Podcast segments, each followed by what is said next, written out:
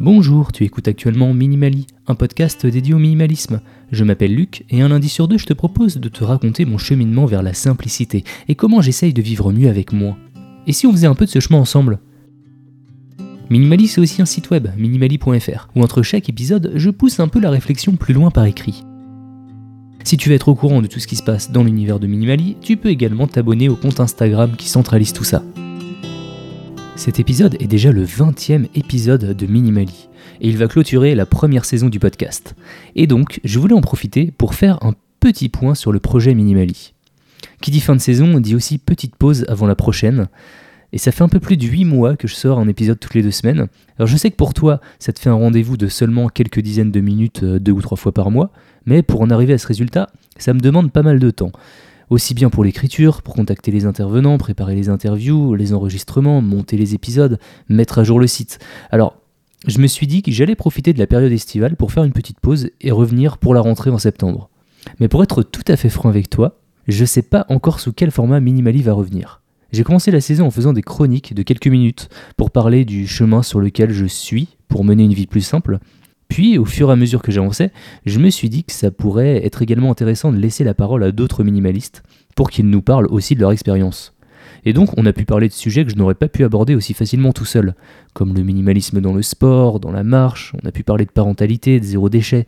Et en plus d'apporter de la valeur à ces épisodes, ça m'a permis de rencontrer de très belles personnes qui partagent les mêmes valeurs que moi. Donc je pense garder ce format et continuer à donner la parole aux autres. D'ailleurs, si toi aussi tu as un témoignage à apporter, n'hésite pas à me contacter.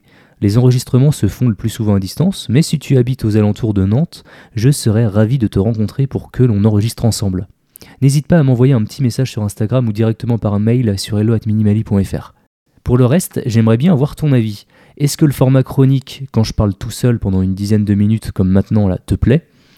Euh, est-ce que tu penses à d'autres formats ou à d'autres sujets que tu aimerais que j'aborde? N'hésite pas à m'écrire pour me donner ton avis, je suis ouvert à toutes les remarques.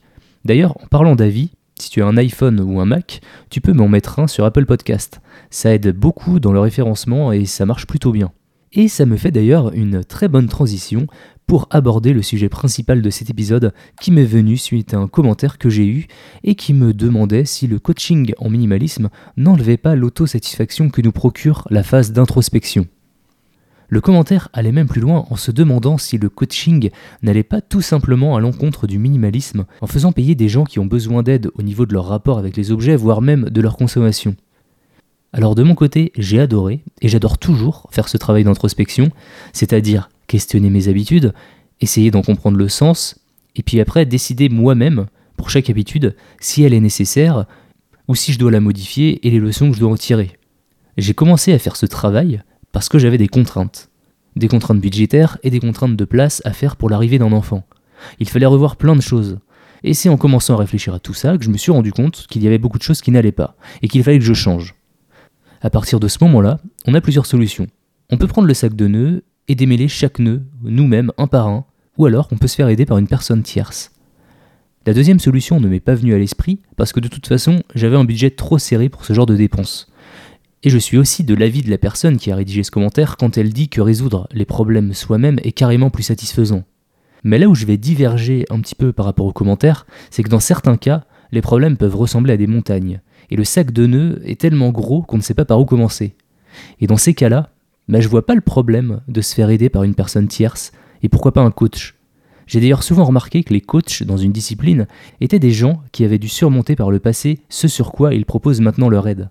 Alors avoir l'aide d'une personne qui a déjà rencontré les mêmes problématiques que toi, ça ne peut être que bénéfique.